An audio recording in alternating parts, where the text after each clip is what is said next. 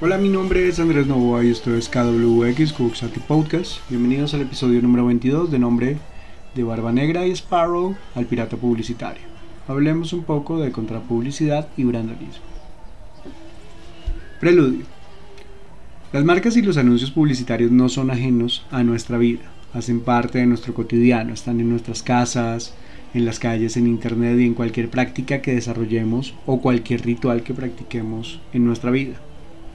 El derecho a la comunicación a la información también se moviliza con las marcas que nos venden escenarios soñados, realidades subjetivas y muchas veces hasta personalidades. Las personas, a su vez, se apropian de las marcas para construir su identidad y pertenencia. Las estéticas se trasladan a los grupos de pertenencia precisamente y así se establece un reconocimiento social.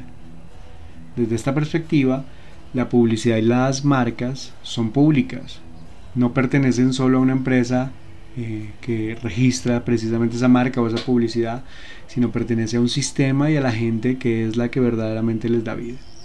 Así, la publicidad es un fenómeno social y cultural de carácter público. Puede ser leída, puede ser interpretada, puede ser intervenida o transformada por otros. La apropiación de las marcas y los anuncios por parte de los grupos contracultura para transformar el mensaje haciendo denuncia, crítica o sátira de las situaciones que están en un contexto determinado son las que dan el nacimiento a lo que se ha denominado piratería publicitaria, contrapublicidad o brandalismo, que muestran a través de sus intervenciones no solo creatividad, sino una investigación y conocimiento de las problemáticas de cualquier lugar donde se encuentren. Puntos de fuga. La contrapublicidad y el brandalismo no son nuevos. Ahí existen muchos movimientos y personas que han encontrado en esta gran plataforma de la publicidad un nuevo medio para generar contenidos distintos a lo que las marcas tradicionalmente quieren comunicar.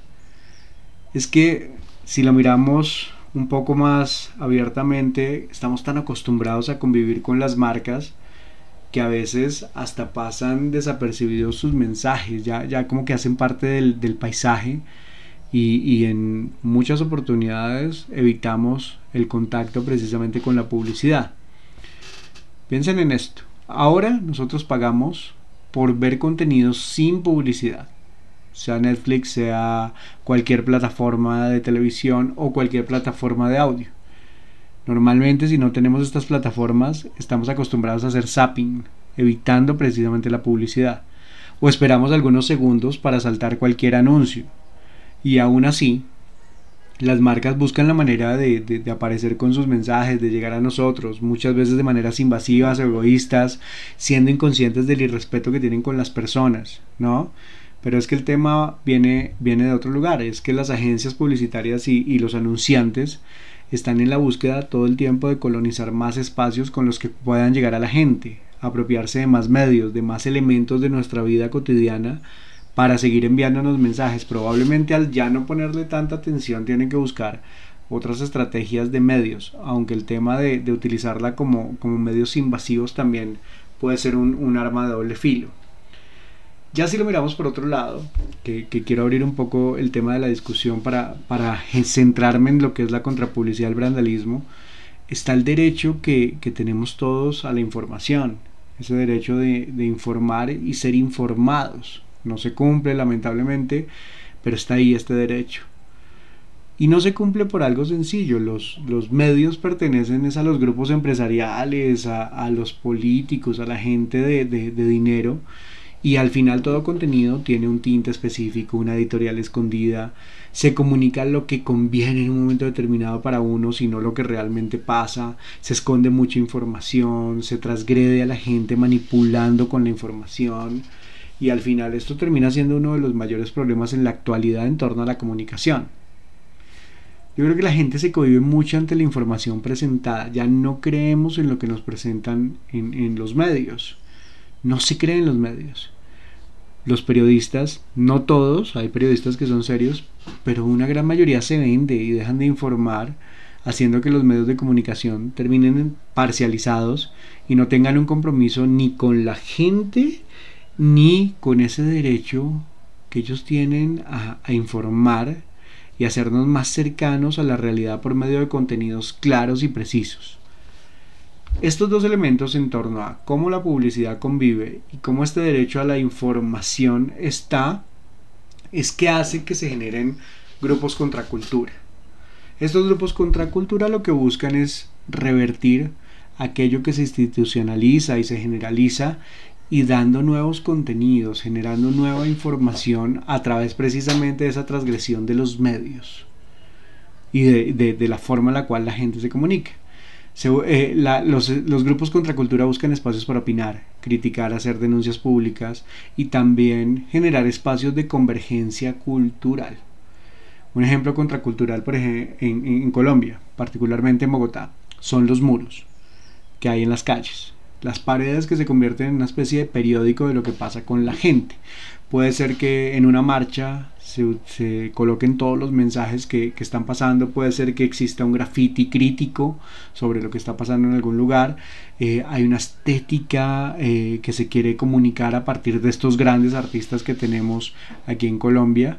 Y, y es bastante fuerte. Yo creo que las estéticas cuando se instauran ya la gente las reconoce y, los artistas se apropian de estos espacios que son parte de la ciudad. Esto es un ejemplo contracultural bien interesante. Otro caso específico ya tiene que ver precisamente con el tema que hoy nos convoca, que es la contrapublicidad del brandalismo. La publicidad para mí es de todos. Es de todos, es de las personas que reconocen las marcas, eh, saben en qué medios están, eh, las hacen propias pero pertenecen es a todos, no a, no, a, quien registró la marca. Y así, por ejemplo, las personas y los grupos que están dedicados a la piratería publicitaria como movimiento contra cultura comienzan a transgredir anuncios publicitarios y marcas manteniendo sus estéticas, los tonos, pero generando nuevos mensajes de denuncia que aparecen en los medios que tradicionalmente la publicidad utiliza para comunicarse. Por supuesto, era de suponerse que las marcas y los anunciantes y las agencias no iban a estar tan, tan de acuerdo con estas prácticas, pero insisto, al ser la publicidad algo de carácter y dominio público, están expuestos a ser leídas, interpretadas, transformadas e intervenidas por otro. Veámoslo desde otra perspectiva. La publicidad se apropia constantemente de todo, imágenes, por ejemplo, eh, formas o de palabras y terminan registrándolas como marcas, como propias. Parece que no se pudieran utilizar más. Hablemos particularmente de las palabras. Siempre he pensado que el lenguaje es un acuerdo social, pero es un acuerdo social que se construye colectivamente partiendo de, de cómo se transforma precisamente este lenguaje en vivo, es un organismo vivo. Pero la publicidad lo hace propio, y lo registra como propio. Eso es un gran problema. Por otro lado, la publicidad está en una constante construcción de subjetividades. Y la necesidad de que las personas incorporen a su vida cotidiana las marcas. Esto hace que la gente también se apropie de las marcas, se apropie de las estéticas, de los contenidos para construir su propia identidad y pertenencia a grupos. Probablemente aquí estaríamos hablando de un segundo nivel de apropiación. Las marcas, de esta manera, siento yo que dejan de ser un simple elemento del consumo y terminan pasando a un escenario público de apropiación e incorporación por parte de las personas quienes las moldean según sus necesidades. La marca se debe acomodar a la persona y no al revés sin negar que pueden seguir evitando los anuncios de la misma. La gente puede usar una marca pero no ver los anuncios que ella comunique. Entonces aquí viene un juego importantísimo de apropiaciones. Al ser la publicidad algo público, puede ser apropiada también por los grupos contracultura encargados de modificar anuncios y modificar marcas para generar denuncias, críticas, sátira y en otros casos manifestaciones culturales creando un universo simbólico totalmente distinto a la publicidad misma como un recurso para comunicar cuando no se tiene un acceso a una información clara de los hechos o una información neutral ni a los medios que normalmente son de los poderosos o, son oficiales o son privados o son muy institucionales. Y en esta apropiación de la publicidad yo creo que hay de todo. Hay de todo. Un ejemplo son los artistas que intervienen en las calles eh, los anuncios con latas de aerosoles, colocando unos mensajes, eh, simplemente colocando sus tags, tapando eh, partes del anuncio publicitario, criticando la misma publicidad, jugando con el mensaje, jugando con la marca, transgrediendo lo que se quiere decir, encontrando nuevas palabras y caminos creativos. Esto podría ser un tipo de apropiación.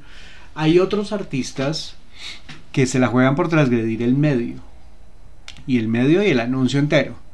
Utilizan la misma estética utilizada normalmente por la marca, eh, pero generan un nuevo mensaje totalmente distinto y probablemente opuesto a lo que la marca quiere comunicar, que puede ser de carácter político, social, ambiental o cultural, haciendo que las personas de una manera natural, casi orgánica, asocien la marca directamente porque la reconocen, aunque les diga un mensaje, el anuncio totalmente distinto a los valores que normalmente esa marca maneja. Creo que es otra forma de hacer contrapublicidad. Por otro lado están los brándalos, el tema del brandalismo como tal, que son artistas que juegan con el logo en sí, capaces de cambiar palabras para decir algo muy específico.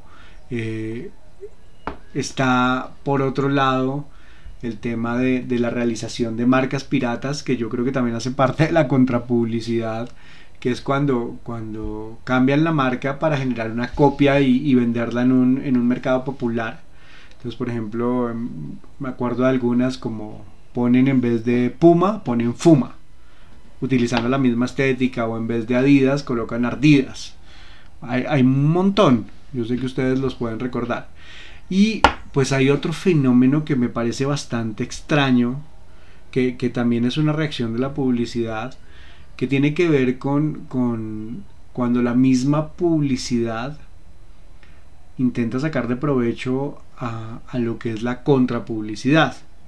Suena extraño, pero pasa. Es un, fenómeno que en el grupo de investigación que tenemos entre Cartel Urbano y la TADE hemos llamado apropiación contracultural. Y es decir, cuando la contrapublicidad es utilizada para hacer publicidad de las mismas marcas. Esa última no me gusta tanto, aunque hay casos donde se hace bien. Hay muchísimos artistas en el mundo y en Latinoamérica y en Colombia que están dedicados a la contrapublicidad y al brandalismo. Creo que es un espacio que se abre como una estructura de comunicación totalmente válida, que le exige al mundo de la publicidad ser mucho más exigente con su disciplina. A los medios de comunicación le exige que dejen de monopolizar la información y que realmente informen. Y genera una crítica al sistema que quiere apropiarse de todos los conceptos, espacios y medios para simplemente generar una dinámica dedicada al consumo extremo.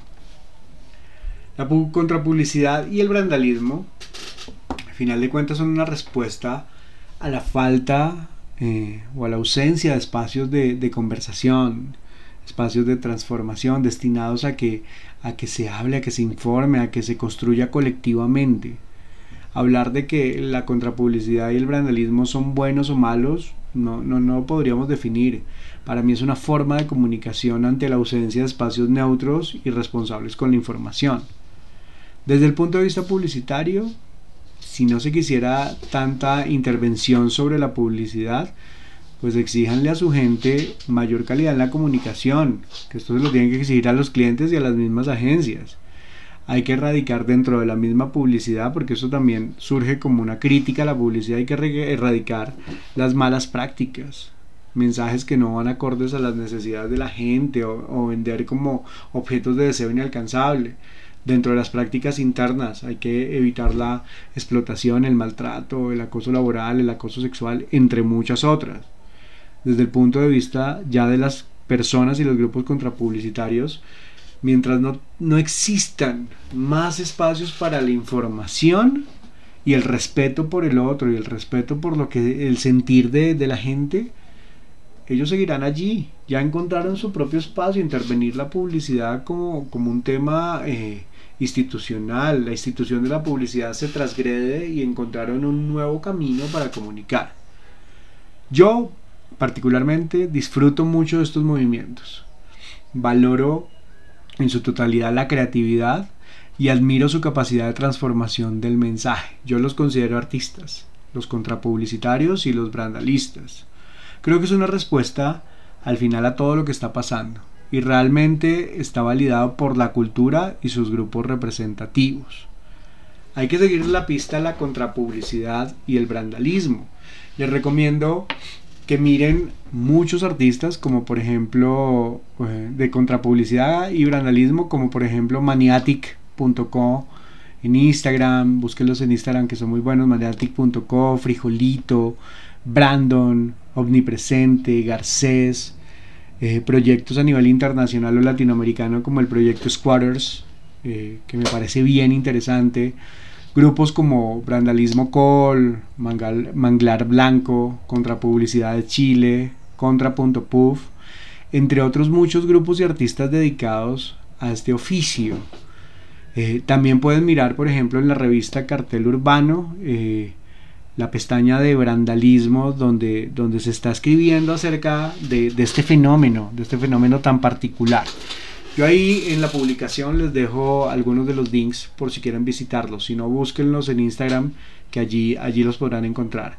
Creo que una buena reflexión del brandalismo y de la contrapublicidad habla de cómo estos nuevos espacios terminan también persuadiendo de la misma manera que la publicidad, aunque con estrategias distintas y mensajes distintos.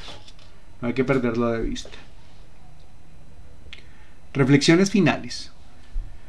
La contrapublicidad y el brandalismo se consideran una respuesta a la forma en que la comunicación está monopolizada por poderosos, por privados, por políticos.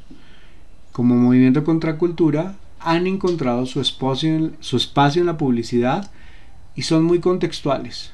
Creo que para ser contrapublicitario o brandalista hay que eh, reconocer el contexto, hay que investigar y hay que saber mucho de lo que está pasando alrededor. La publicidad siento que debería bajarse como de ese pedestal en la que está y debería aprender mucho de todo este tipo de movimientos, sean contrapublicitarios o sean culturales, salir a hablar con la gente, estos grupos por lo general tienen mucho contexto, mucha investigación, mucha creatividad, modulan las marcas de maneras increíbles, mantienen las estéticas y terminan generando otro mensaje. Las agencias y los anunciantes se quejan constantemente, pero no se dan cuenta del potencial de enseñanza que nos traen estos artistas brandálicos. No para que se terminen apropiando de la contrapublicidad, sino para que sean más responsables con su disciplina. La contrapublicidad del brandalismo Sí, son una apropiación de la publicidad. Movilizan contenidos como denuncias, críticas, sátiras, pero también movilizan expresiones culturales. Utilizan medios publicitarios, pero también encuentran las redes como una forma para comunicarse con todos los demás y también para sobrevivir. Para mí, eh, estos movimientos son un meme en el sentido antropológico, son capaces de movilizar información de un lugar a otro. Se apropiaron del espacio y de la institucionalidad de la publicidad convirtiéndolo en propia. En un universo como lo es el de la publicidad, a veces invasivo y respetuoso, la contrapublicidad surge como, como una especie de dinamizador cultural de la información con contenidos que son cercanos a la gente, que retratan realidades, que entienden las personas en la calle y que de alguna manera están muy cercanos al contexto en el que se desarrolla.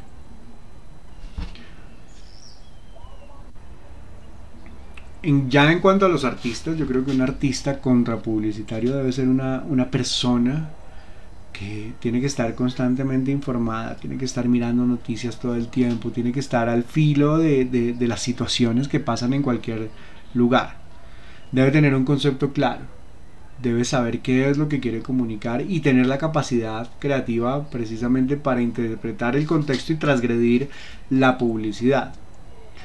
Yo creo que con esta frase quiero cerrar este, este capítulo y es muy interesante al brándalo o al, al brándalo o al contrapublicitario le sobra la calle que a la publicidad le falta. Muy, muy de la mano con el episodio anterior, ¿no? A la publicidad le falta calle, pero al brándalo y al contrapublicitario sí le sobra calle. Ellos sí están con la gente y sí están conociendo a todos los demás. Bueno, Con esto acabamos este episodio de KWX, Kuoxati Podcast, describiendo a, este pirata posmoderno que se apropia de la publicidad para comunicar. Les hago la pregunta, ¿han visto anuncios contrapublicitarios? ¿Les han llamado la atención estos anuncios?